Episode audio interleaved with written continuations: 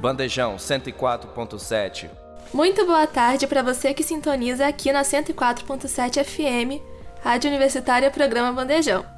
Eu sou a Ana Lore e hoje eu estou aqui para mais um som dela juntamente com a Carol.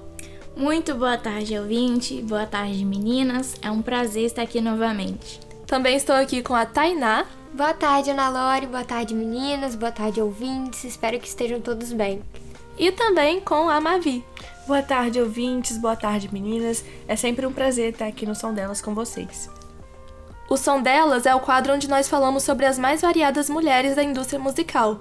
Hoje vamos fazer um programa um pouco diferente. Vamos falar de um grupo musical. E que grupo feminino marcou mais o nosso país do que Ruge?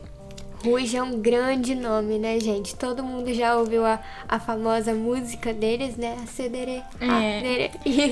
o Ruge foi uma girl band brasileira de música pop formada no comecinho dos anos 2000. As integrantes são a Aline Whirley, a Fatine Tó, Karen Hills, Li Martins e Lu Andrade. O Ruge foi formado pelo reality Pop Stars, produzido pela RGB Entertainment e transmitido no SBT e na Disney Channel. E as integrantes foram escolhidas dentre as 30 mil participantes. Nossa, gente, 30 mil para escolher só 5 é. É competitivo, né? Muito. Imagina você ser escolhida também, né? Tipo, é de um talento surreal. E eu acho que foi uma ótima escolha, porque as meninas do Rude, elas funcionam muito bem juntas, né? Elas têm todas uma vibe muito parecida. Elas têm uma harmonia muito grande, né, Tainá? Dá pra gente perceber que não só na música, mas como num grupo todo, elas se davam muito bem. E o talento de cada uma completava o da outra e elas funcionavam muito bem como um grupo, né? Gente, vocês estão falando que elas se davam bem, mas elas brigavam. Não, amiga, no sentido de, tipo, de, no musical mesmo, assim, como ah, um grupo tá. musical, as vozes delas harmonizavam muito bem. Corta essa parte, Dito. E o nome Rouge foi escolhido por causa das cinco letras que representam as cinco participantes e também porque em francês significa vermelho, que é uma cor associada à sensualidade e também é pop. Claro, acho que o vermelho faz muito sentido nessa questão, né? Elas também trazem muito essa sensualidade, não só nas questões das músicas, mas também nas é, danças, né? Elas faziam as coreografias uhum. muito bacanas. E no dia 19 de agosto de 2002, dois anos após a escolha das cinco artistas, foi lançado o primeiro álbum do grupo, intitulado Ruge, como o nome da própria banda. No dia 22 de agosto, elas realizaram um pocket show no Parque Dom Pedro Shopping, em Campinas, e o evento atraiu 10 mil pessoas. É, foi um sucesso muito rápido, né? É, não teve essa escalada, assim. Foi uma coisa tão. Natural, boom. é. é. E me surpreendeu, assim, um pocket show de estreia, 10 mil pessoas. É, 10 mil pessoas realmente é um número considerável de pessoas para uma estreia, né? Pra, considerando que ninguém conhecia elas até então. Então, realmente é um número considerável. No dia 31 de agosto, foi lançado o single Ragatanga.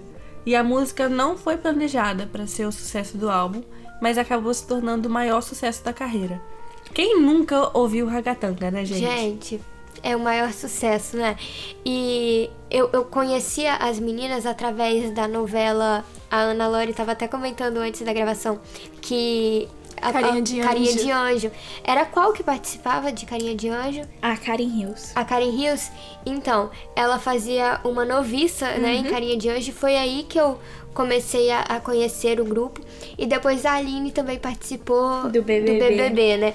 E aí eu, eu tava ontem à noite lembrando, né? Falando, ah, tem que gravar amanhã. E aí eu lembrei do do primeiro dia de BBB, quando o, o carinha ele conhece ela e ele pergunta: Como que é seu nome? Ela: Ah, Aline. Aí ele: ah, Aline do Ruge, porque tipo assim, todo mundo fica chocado, né? Que as meninas do Ruge são um fenômeno. É, eu acho que como quando a gente nasceu é, já tinha acontecido Ruge, infelizmente a nossa geração foi conhecer elas mais pelos trabalhos pós-Ruge, mas a geração que é um pouco mais velha que a nossa viveu assim o, o auge do Ruge. Com certeza conhece o Ruge pelo Ruge. Sim. Eu gosto muito também da história por trás desse single Ragatanga, que fala. Na música tá falando sobre um cara que se chama Diego, que ele chegou num lugar e começou a ouvir uma música estranha onde eles cantavam e na verdade era uma música em inglês. Uhum. Ela existe e é meio que inspirada. Então elas fizeram essa brincadeira com esse som e virou esse hit que nós conhecemos até hoje. Nossa, é verdade. E agora, é, a letra da música Ragatanga, eu acho que é mais fácil falar em inglês do que falar, porque é muito difícil, gente. E a coreografia, então? É, é muito difícil. Eu, eu não sei a letra da, da música Ragatanga. Não consigo falar, tipo, a parte do refrão. Porque é muito Mas é muito rápido, boa. Mas é muito boa. Tipo, eu sempre fico no toquezinho, né? Eu fico, ah, né? mas eu nunca sei a letra É um- específica. É um clássico de todo fim de festa, assim, festa de formatura, festa de casamento, festa de aniversário. Sempre que coloca ragatanga, todo mundo levanta mundo e levanta. começa a dançar. Mesmo que a pessoa não saiba nem a coreografia direito, mas ela tá ali dançando, ela tá animada, porque essa música realmente marcou, né? Inclusive, eu tenho um vídeo do meu pai dançando ragatanga. Inclusive, eu- provavelmente, como a Carol falou, a geração do seu pai teve uma marcação muito É. maior do Ruge do que a sua geração tem agora, né? A nossa geração. Verdade. Em janeiro de 2003, as meninas do Ruge iniciaram a primeira turnê. Essa turnê foi intitulada Turnê Popstar. E me assustou o quão rápido elas saíram em turnê. Elas não tinham nem um, um ano de grupo e já tinham demanda pra fazer uma turnê. Isso não é nem um pouco comum. Realmente, né? Tem e artistas. elas... Desculpa, pode falar. Pode falar. Tem artistas que demoram muitos anos pra começar a fazer uma turnê, tipo, três, quatro anos. É, é bastante coisa no ramo da música. E você fazer uma turnê, como a Carol disse, em um ano mais ou menos de, de carreira, de formação, é uma coisa muito grande. E já em, dois, em 19 de janeiro do mesmo ano foi lançado o single Beijo Molhado. E estima-se que mais de 2 milhões de cópias foram vendidas até 2012. Então foi o segundo disco nacional mais vendido de 2002. E em maio de 2003, elas lançaram o segundo álbum, que é o C'est la Vie, que vendeu 100 mil cópias na semana do lançamento. Gente, 100 mil cópias em uma semana é absurdo. É fora do comum. É um número muito grande. Hoje em dia a gente não tem muita essa noção, eu já falei isso em alguns som delas, mas é, a gente não tem muita noção dessa questão de cópias, né? Porque hoje em dia a gente É. assiste, ouve muito pelo Spotify, mas antigamente, né, que você é, comprava realmente né, o CD, e aí isso é absurdo. Hoje em dia a gente vê mais pela quantidade de streamings, né, Streamings, nas é. plataformas de áudio. Ainda tem gente que compra CD, DVD ou até o vinil, que tá voltando muito agora. Mas realmente era uma coisa muito mais forte antes. E hoje em dia a gente tem uma visão mais tecnológica das coisas. Tecnológica. Realmente, eu queria muito ter um vinil, eu acho assim, muito fofo. O menino da nossa turma tem, nosso amigo. Eu acho muito fofo, eu acho muito bacana. Só que é realmente outra realidade, né? Muito diferente do que a gente tá acostumado hoje em dia. E não para por aí. Esse lançamento foi em maio e em julho elas embarcaram na sua segunda tour que se chama a turnê C'est la Vie. Gente, outra tour. Gente, como que, como que pode um negócio desse? Às vezes eu fico curiosa. Eu queria, sabe, ter, ter vivido essa época pra saber como que faz para embarcar em duas turnês no mesmo ano. é incrível. Mas eu acho engraçado o fato de não ter dado certo, né? Não ter perdurado esse sucesso todo. Porque o grupo se formou muito rápido, fez um sucesso muito grande também rápido, mas não perdurou, né? Infelizmente. Acho que talvez até pela questão de ter acontecido tudo muito rápido, Sim. talvez não deu tempo dessa estabilidade emocional, né? Porque querendo ou não, é muito mais difícil você é, fazer sucesso com mais gente, né? Quando você é sozinho, é outra coisa, né? Tanto que a gente vê a é, Maiara e Maraísa, por exemplo. Não, Maiara e Maraísa não. Simone Simari. Simone e Simaria, isso. Que elas são irmãs e mesmo assim tiveram grandes dificuldades durante a sua carreira. Então imagina um grupo de cinco mulheres é realmente difícil, questões de convivência e tal. Exatamente, até porque cada uma tem uma personalidade, né? Um jeito que acha que é mais certo ou errado e fica mais difícil de, de lidar mesmo. É mais difícil durar muito tempo grupos de, de música, principalmente que faz muita turnê, que, que tem muita demanda, porque cada um começa a ter um objetivo diferente também, né? A, mesma, a gente tem outros exemplos também, como o, o One Direction, isso aconteceu, o, o Fifth Harmony, isso aconteceu. Então tem outras bandas que, que são de fora, é, no exemplo que eu tô usando, mas isso aconteceu, porque você tem que conciliar a opinião de cinco pessoas diferentes, que, te, que têm sonhos diferentes, objetivos diferentes, então realmente fica muito mais difícil. Então, e sobre o que a Tainá falou, em 2004 já, pouco tempo após a estreia delas, a Lu Andrade ela deixou o grupo. Na época, ela declarou que seria por conta da exaustão e falta de identificação com o grupo. Anos depois, ela revelou que o motivo da saída foi por conta da baixa remuneração e assédio moral cometido por empresários. Então, assim, é, quando eu fiquei sabendo disso, fez total sentido, porque tudo que acontece muito rápido, tem alguém. Um sucesso tão instantâneo assim, duas turnês em menos de seis meses, alguém ia estar tá sofrendo com isso. E no caso eram as próprias meninas com baixa remuneração, uma exaustão e até assédio moral. Então, uma pena que ela saiu, mas que bom que ela conseguiu sair, porque tem muita gente que não consegue se livrar do contrato, né? E é muito importante aqui é, no som delas, que é um, um quadro voltado especialmente para garotas, a gente frisar essa questão do, do assédio que é sofrido não só nas bandas, mas em muitos outros locais de trabalho, né? É, esse assédio. A gente é, confunde muito essa questão de importunação sexual e assédio, né? A importunação sexual ela se difere do assédio exatamente nessa questão, porque o assédio ele é, está relacionado quando alguém de um, um patamar de. Ai, como que eu posso explicar? Calma, gente. Um ambiente de trabalho. É. Um superior, cargo superior. Cargo superior, isso que eu ia falar. O assédio ele está é, exatamente relacionado a cargos de trabalho, quando alguém é, utiliza do cargo superior a você para te importunar sexualmente. E essa que é a questão do assédio. Importunação sexual já é uma Mas outra coisa. Mas o caso dela foi o assédio moral, né? Sim. É importante a gente diferenciar os tipos de assédio também. Porque nem sempre, só porque ele tá numa posição em que ele é empre empresário dela e ele é o que faz os os contratos que faz o agendamento dos shows, onde ela vai, onde ela deixa de ir, não significa que ele tá em posição de explorar o trabalho dela, né? Exatamente, mas é importante exatamente frisar isso, né? Que existem diferentes formas de, de abuso, porque é. a gente uh, foi acostumado a acreditar que o abuso ele é apenas sexual quando ele é físico, mas não, né? Existe também o assédio moral, como a, a Mavi falou, e a gente tem que dar importância porque isso acaba abalando a pessoa de qualquer forma e não é diminuindo um que a gente aumenta a dor do outro, né?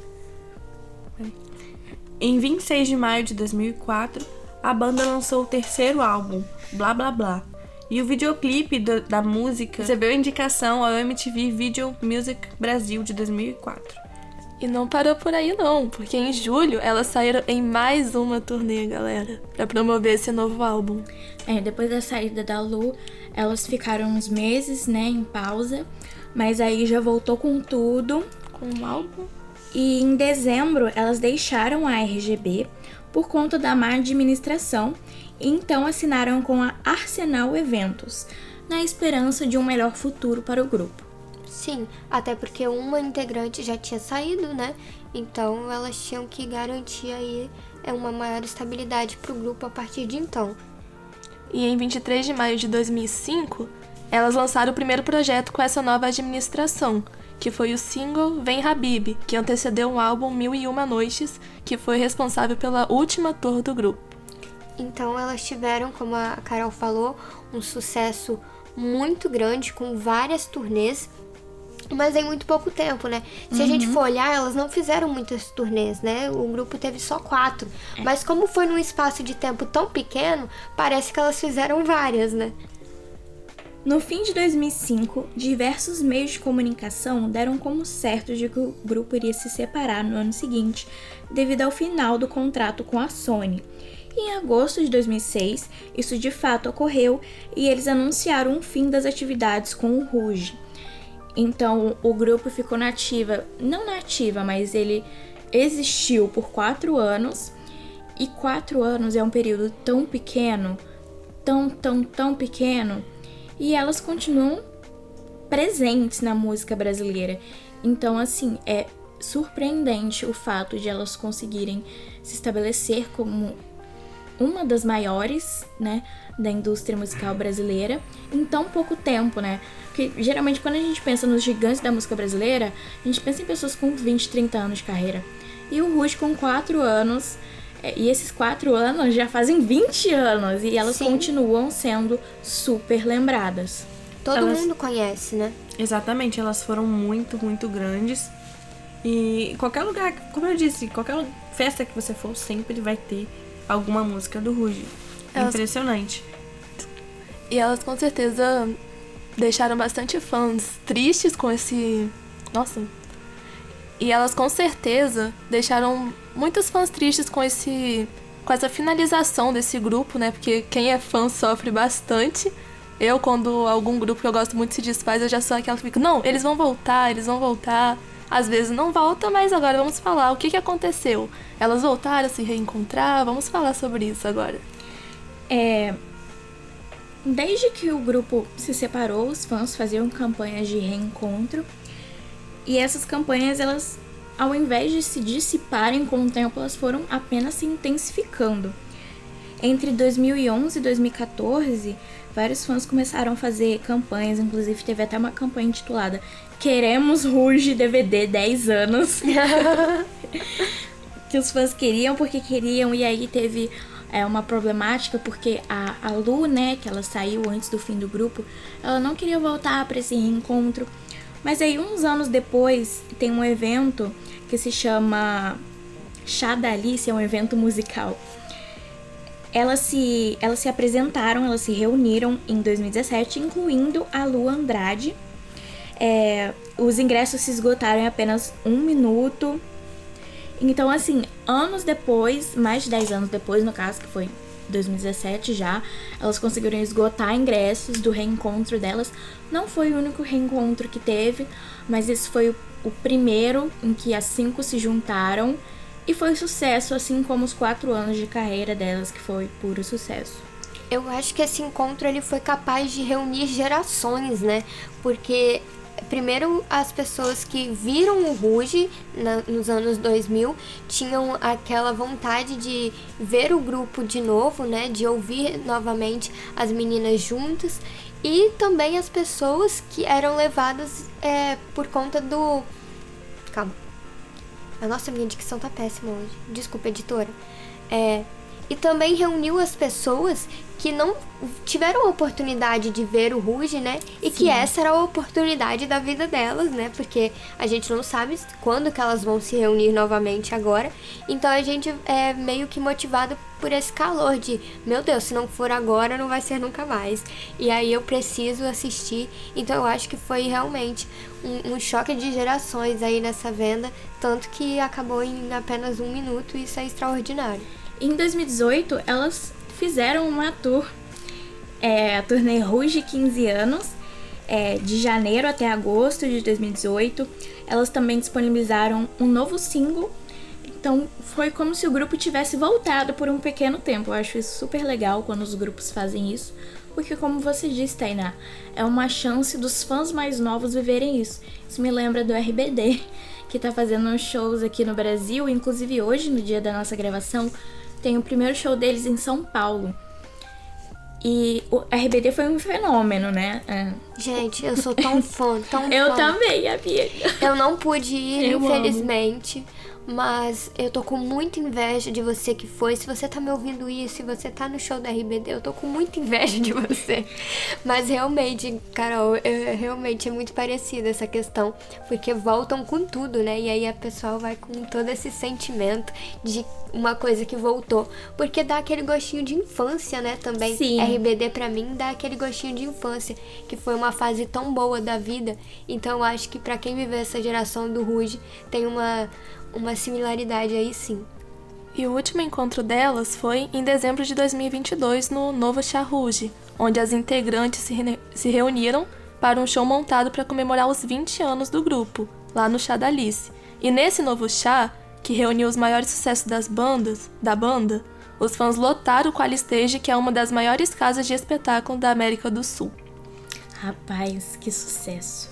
Que sucesso. Foi muito pouco tempo, né? Eu, eu nunca tinha lido a história delas, né? A trajetória delas inteira. A primeira vez que eu fui ler foi pro roteiro aqui do som delas. E quando eu vi que eram só quatro anos de carreira, eu fiquei realmente chocada. Porque eu pensava que tinha sido mais. Eu sabia que. É claro, eu sabia que ela tinha sido de um sucesso absurdo, porque perdura até hoje, como a Carol falou. Mas eu pensei que tinha sido um grupo maior, estabilizado, assim, sabe? É, Foi um- eu- algo muito repentino. Eu tinha a impressão de que elas tiveram no mínimo uns 10 Uns anos de 10 carreira. anos. Eu também. Eu achava que era muito mais que quatro anos. Porque eu lembro que quando eu era criança, a minha mãe falava, nossa, eu adorava Ruge, não sei o quê. Porque minha mãe era muito novinha, assim. Eu nasci em 2003, minha mãe tinha uns 20 anos. Então, tipo, ela tinha mais ou menos a minha idade e acompanhava Ruge, gostava. E eu ficava assim, meu Deus, essas mulheres têm, tipo, muito tempo de carreira. Depois eu fui pesquisar. Falei, ué, gente, quatro anos só. Muito repentino, um sucesso muito pequeno, quer dizer, um sucesso muito grande num curto período É. de tempo. Isso mostra que o talento delas realmente é absurdo. E eu acho realmente um desperdício elas não estarem juntas fazendo mais música pra nós, meros mortais. Infelizmente. E o que me impressiona também é que a música de maior sucesso foi a primeira lançada, né? É, e nem era pra ser a música de maior sucesso. Exato. Não foi feita com essa intenção, mas eu acho que as melhores músicas elas saem daí. Saem assim, né? Até porque hoje em dia a gente é muito. A indústria musical é muito criada pra gerar hit, né?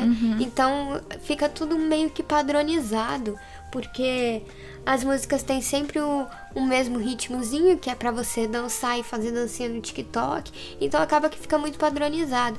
E aí quando você não tem essa intenção, acaba que faz algo novo, diferente, que chama mais atenção, né? É. E falando de música, vamos agora indicar algumas músicas para os nossos ouvintes. A primeira, claro, não pode faltar, Ragatanga, que foi o primeiro sucesso dessa banda incrível. É, depois temos Brilha La Luna. Um anjo veio me falar. Dona da minha vida, Bailando, Como na primeira vez. Não dá pra resistir. sem você, Vem Habib. E por fim, Como se fosse a primeira vez. Eu gostaria de agradecer a vocês, meninas, por participarem de mais um episódio. Muito obrigada, Ana Lore. Obrigada, ouvintes que estavam aqui mais uma vez conosco. Obrigada aos fãs do Ruge que pediram esse programa. E foi um prazer gravar mais um som delas. E em breve estaremos aqui novamente. E gostaria de, Não, agradece eu e a Mavi também. gostaria de agradecer também a você, Tainá. Obrigada, Ana Lorena. Obrigada, meninas. E obrigada, gente. Um beijo pra vocês. Se você tá no show da RBD, um abraço. Eu queria muito estar aí. E se vocês quiserem mais grupos, manda lá na DM do Bandejão, né? E a você também, Mavi. Muito obrigada, Ana Lorena. Muito obrigada, ouvintes. Obrigada, meninas. É sempre muito legal estar aqui no som delas, falando de artistas de verdade, valorizando as mulheres da música. E fiquem ligados que no próximo episódio nós iremos falar sobre o RBD. Ai, meu Deus, tô empolgada então. É. E eu gostaria também de fazer um agradecimento especial ao nosso coordenador Pedro Marra, ao técnico de laboratório de áudio Robert e à nossa queridíssima Julia Bruschi, que está sempre nos ajudando nas gravações. Obrigada por assistir mais um episódio do Som Delas e até a próxima. Esse foi mais um programa Bandejão na Rádio Universitária, que rola sempre das 12 às 14 horas. E se você gostou, então não esqueça de acompanhar a gente nas redes sociais, arroba Bandejão Rádio, porque esse é um projeto do Departamento de Comunicação Social com os alunos de jornalismo, propaganda e publicidade e cinema e audiovisual. Sob a coordenação do professor Pedro Marra e Lívia Souza. O programa conta com o apoio da Fundação de Amparo à Pesquisa e Inovação do Espírito Santo via edital FAPES número 12 de 22, Universal Extensão.